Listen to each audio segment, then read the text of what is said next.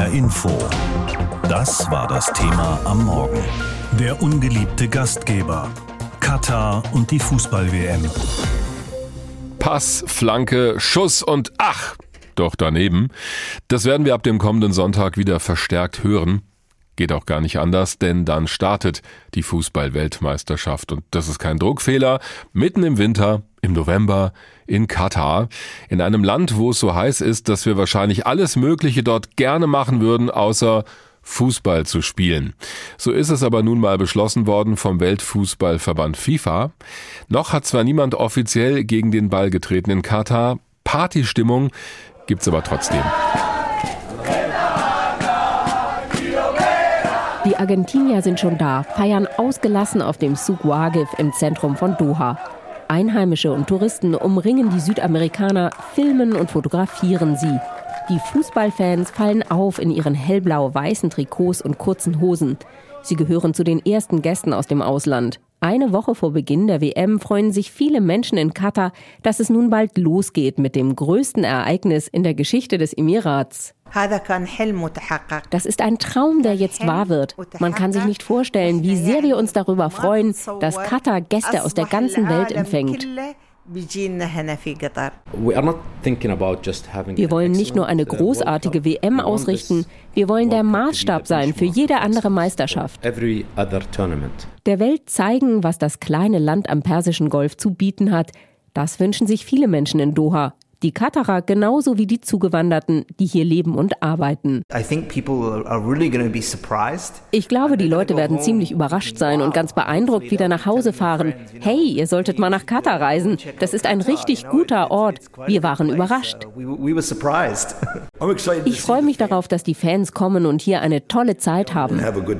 Riesige Stadien, neue Hotels, eine U-Bahn, Katar habe sich die WM viel kosten lassen, sagt Fahd Al-Kahtani, Geschäftsführer des Transportunternehmens Moa Salat.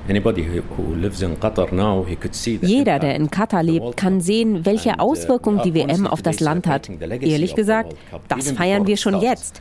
Das Straßennetz wurde ausgebaut, das ganze Verkehrssystem und viele weitere Bereiche. Uh, Alles ganz fantastisch. Und die Leute finden das richtig toll. Die laute Kritik, vor allem aus dem Westen, an Menschenrechtsverletzungen, schlechten Arbeitsbedingungen auf WM-Baustellen und mangelnder Pressefreiheit halten viele Menschen in Katar für ungerecht, auch Emir Tamim bin Hamad Athani. Seit wir den Zuschlag für die Weltmeisterschaft erhalten haben, sieht sich Katar einer beispiellosen Kampagne ausgesetzt. Kein anderes Land, das eine WM ausgerichtet hat, wurde so stark kritisiert.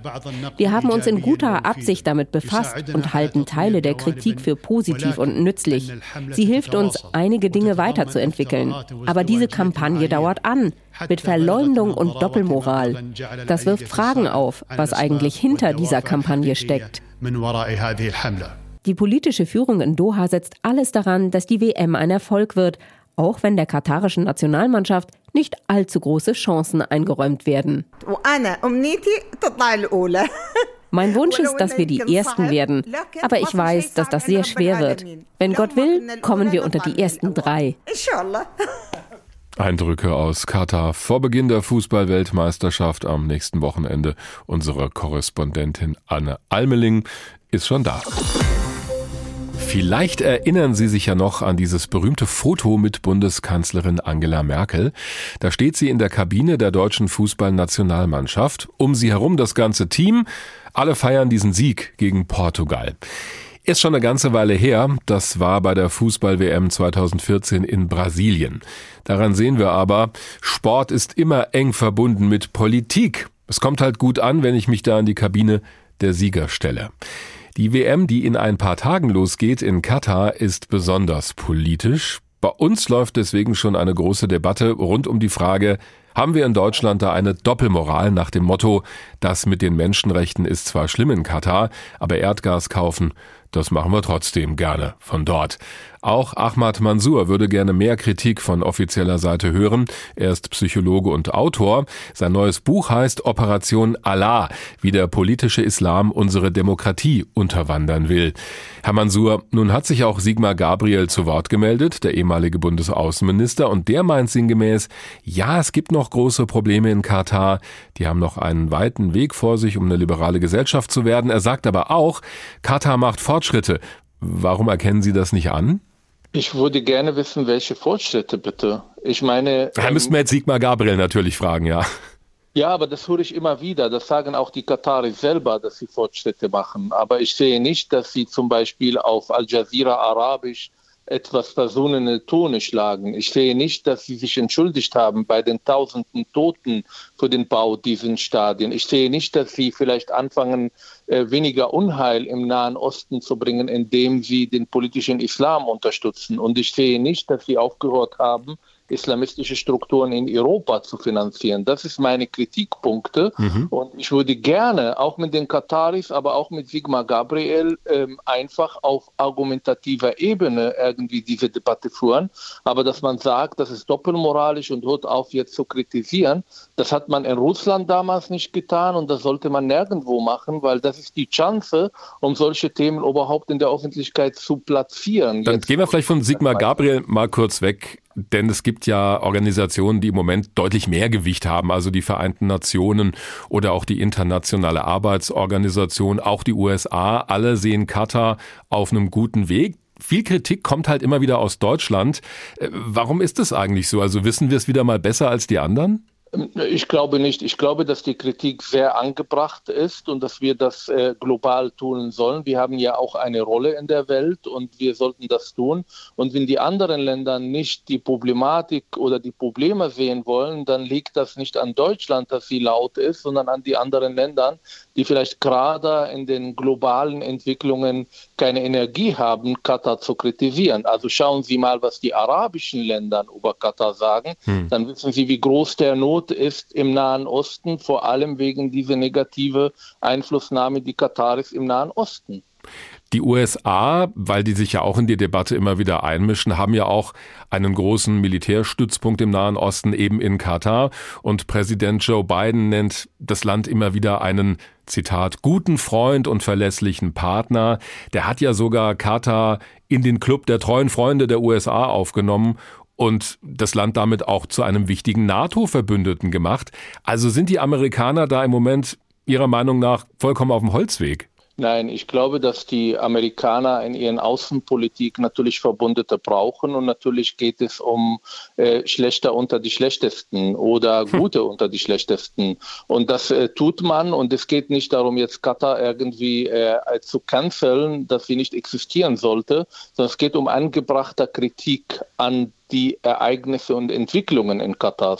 Biden war vor kurzem in Saudi-Arabien und redete auch davon Verbündete und einfach ein neuer Weg, die sie schlagen wollen in ihre diplomatischen Beziehungen. Trotzdem ist die Kritik gerade jetzt angebracht. Wenn wir aufhören, das zu tun, wenn wir aufhören, für unsere Werte zu stehen, wenn wir aufhören, auch äh, zu verlangen von Katar, dass sie bitte nicht die islamistischen Strukturen in Europa unterstützen, dann weiß ich nicht, was wir vor Außenpolitik noch anzubieten haben. Hm. Wenn wir nochmal auf die deutsche Position schauen, ich meine, müssen wir nicht drum rumreden. Katar hat große Erdgasreserven auch Erdöl und im Moment ist Deutschland auf Energieimporte mehr denn je angewiesen. Was soll die Bundesregierung denn da machen? Also auf der einen Seite als Retterin der Menschenrechte auftreten, wenn wir doch gleichzeitig abhängig sind auch von solchen Importen aus Katar.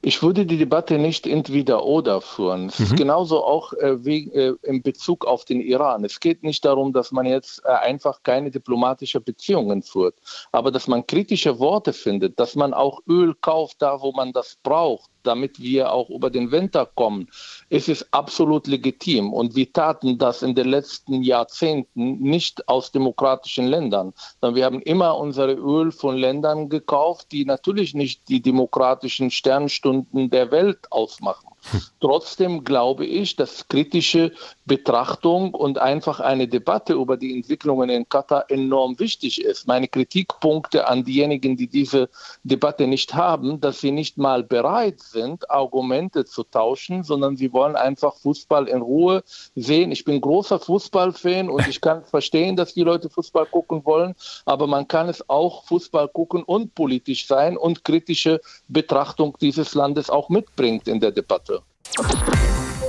Menschenrechtsverletzungen, Korruption, gekaufte Fans. Selten ist vor einer Fußball-Weltmeisterschaft so viel Negatives berichtet worden wie vor dieser WM in Katar, die ja am kommenden Sonntag losgeht.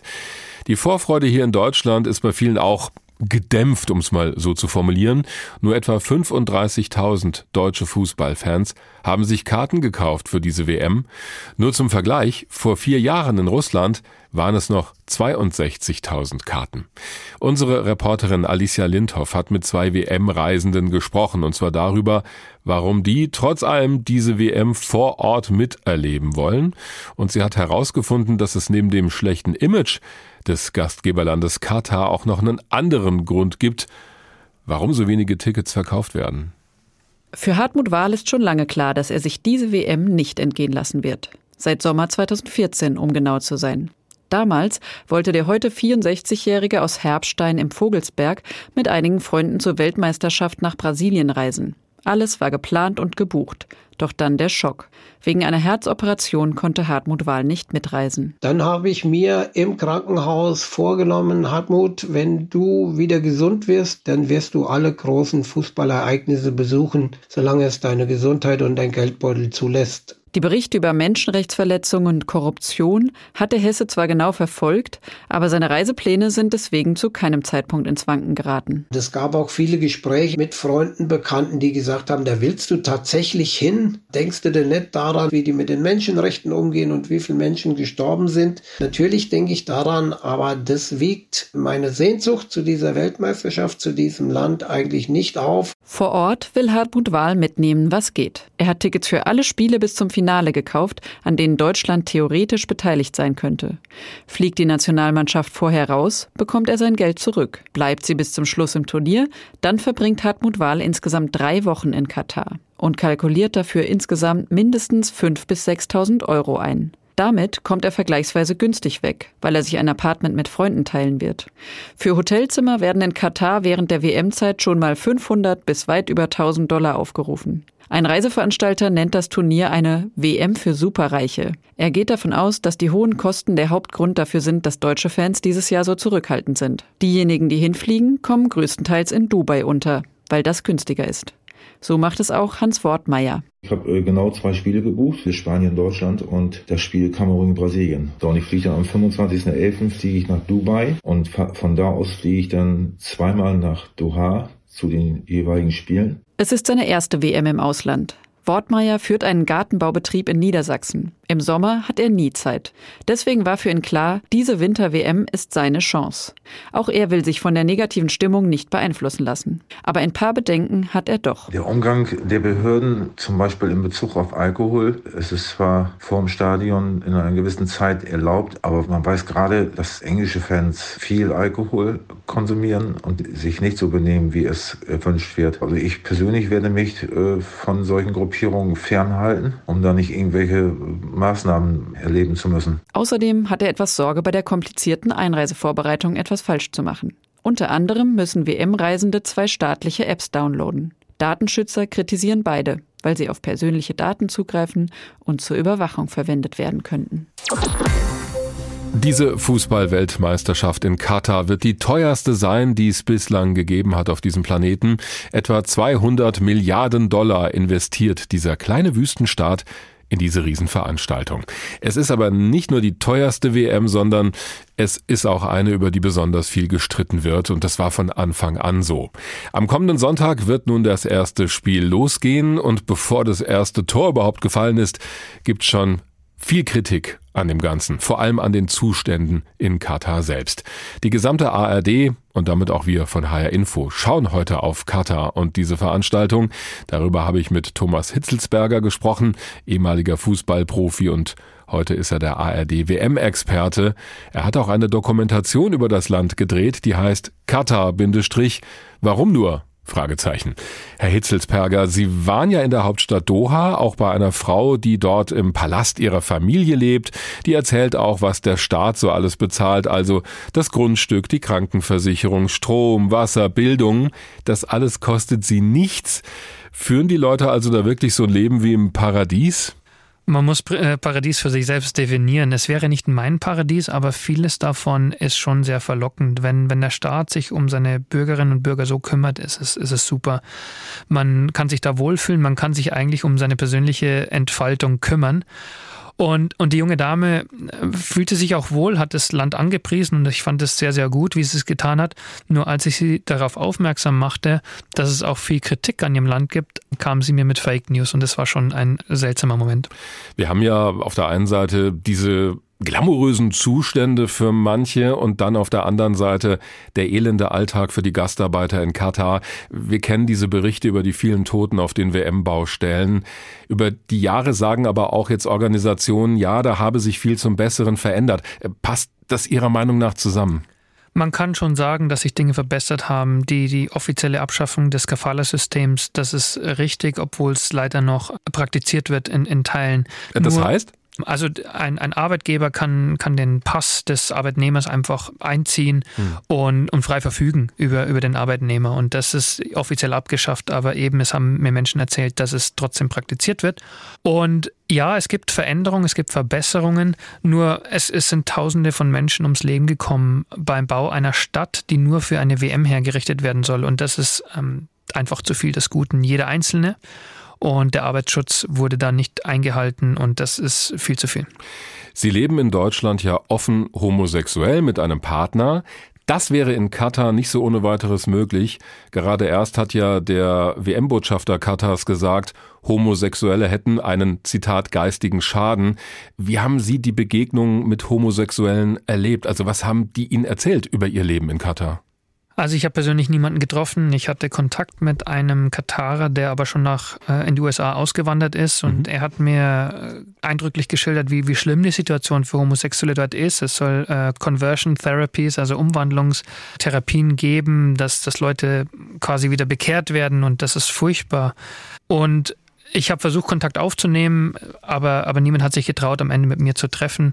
Und das kann man auch nachvollziehen, ähm, wenn hier ein Tourist dann zu Gast ist. Aber es ist keine schöne Situation. Ich hatte zwar keine Angst um mein eigenes äh, Leben oder um dort eingesperrt zu werden, aber die Situation für die Community ist schrecklich. Sie sagen ja auch in Ihrem Dokumentarfilm, die Vergabe dieser WM an Katar, das sei eine Schande. Sie haben auch die Angehörigen der Gastarbeiter in Nepal besucht und so weiter. Nach all diesen Eindrücken, warum sind Sie jetzt trotzdem unser ARD-Experte? Also im übertragenen Sinne sind Sie ja doch dann irgendwie dabei bei diesem Event. Ja, das ist richtig. Ich habe mehrere Antworten darauf. Zum einen möchte ich mir nicht meine Leidenschaft für Fußball von Katar oder der FIFA kaputt machen lassen. Die haben nicht die Kraft, über mich zu entscheiden, dass ich Fußball schaue. Des Weiteren habe ich mich als Experte ausführlich darüber informiert. Ich habe die Chance, an vielen Sendetagen nochmal die Kritik äh, zu verdeutlichen. Sollte etwas passieren, bin ich darauf bestens vorbereitet. Und ich meine auch, eine, eine Linie wird dann überschritten, wenn man Geld aus Katar empfängt, um dann gut über die zu sprechen. Ich mhm. werde vom öffentlichen rechtlichen Sender bezahlt und denke, dass ich mich in einer Art und Weise kritisch mit dieser WM auseinandergesetzt habe, wie es nur ganz wenige getan haben. Nach all den Erkenntnissen, die Sie bei Ihrer Recherchereise gewonnen haben, also da müsste Ihre Leidenschaft für diese WM eigentlich bei Null sein. Wieso haben Sie trotzdem noch Lust auf das Turnier? Naja, ich betone, dass ich Lust auf, auf die Spiele habe. Ich möchte verfolgen, was die deutsche Mannschaft macht, wie äh, die besten Mannschaften der Welt spielen, weil diese Faszination bleibt. Ich war selbst Profi und, und möchte sehen, wo das Spiel sich hin entwickelt. Und diese Freude äh, kann man mir nicht kaputt machen, noch nicht. Ich weiß nicht, was noch passieren muss, aber ich trenne zwischen dem Spiel und dem Event. Ich glaube eben nicht, was mir vier Wochen dann präsentiert wird an Hochglanzbildern, denn dort wird eine Wirklichkeit gezeigt, die es eigentlich nicht gibt. In ihrer Dokumentation äußern sich auch Ilkay Gündoğan und Manuel Neuer zu ihren Gefühlen in Bezug auf diese WM. Ich meine, was erwarten Sie von den Spielern bei diesem Turnier? Äh, die große Hoffnung besteht, dass sie Protest zum Ausdruck bringen, dass sie sich einig darüber sind, was sie neben den Spielen oder zwischen den Spielen auch noch bewirken können. Sie wissen sehr wohl, dass sie, dass sie eine große Reichweite haben, aber es kommt darauf an, das Richtige zu tun zur richtigen Zeit und ähm, ja, auch wieder in Richtung FIFA und, und zu sagen, ähm, Leute, so kann es nicht weitergehen. Aber ich bin sehr, sehr gespannt. Ja, in ein paar Tagen rollt der Ball bei der Fußball-WM in Katar. Ein großes Ereignis des Sports. Der Blick hinter die Kulissen des Gastgeberlandes und der FIFA aber zeigen, dass sich nicht alles nur um das runde Leder dreht. An Katrin Rose mit den Hintergründen. Eigentlich sollte es eine WM für alle werden. Oder wie es FIFA-Boss Gianni Infantino ausdrückt. The World Cup, which die größte WM aller Zeiten, aber eben keine WM für alle. Davon ist Lise Klavenes überzeugt, die Präsidentin des norwegischen Fußballverbandes. Sie kritisiert die Vergabe nach Katar und spricht auch bei der FIFA das an, was viele Fans bewegt, dass es eben keine WM für alle ist. Im Jahr 2010 wurde die WM von der FIFA auf inakzeptable Weise und mit inakzeptablen Folgen vergeben. Menschenrechte, Gleichberechtigung und Demokratie, die Kernanliegen des Fußballs, standen erst viele Jahre später in der Startelf. In der Startelf aber stehen all jene Themen nicht wegen, sondern trotz der FIFA. Für die schon bei der Vergabe klar gewesen sein muss, das wird keine WM für alle. Keine WM für Frauen, keine WM für Homosexuelle und keine WM für Arbeitsmigrantinnen und Migranten. Wir müssen endlich über den Elefanten im Raum sprechen. Wir brauchen eine unabhängige Untersuchung von ungeklärten Todesfällen in Katar. Nicht nur Lise Klavenes spricht das Schicksal all jener an, die für die WM in Katar geschuftet und dabei ihr Leben verloren haben. Auch der DFB macht das, wenn auch erst kurz vor der WM, zum Thema erinnert die FIFA noch einmal an ihre Verantwortung und daran, dass etwa Entschädigungen in den Statuten des Weltverbandes selbst festgeschrieben sind. Ich tue nichts anderes, als daran zu erinnern. Es ist deshalb umso bedauerlicher, dass es bisher diesen Fonds noch nicht gibt und ein klares Bekenntnis dazu bisher ausgeblieben ist. Wir werden das weiter einfordern bei der FIFA. Verspricht DFB-Präsident Bernd Neuendorf. In der Startelf jener Themen, die die Norwegerin Lise Klavenes angesprochen hat, aber steht auch die Situation der queeren Community und die der Frauen in Katar. Denn ohne sie hätte sich das Emirat gar nicht erst für die WM bewerben können.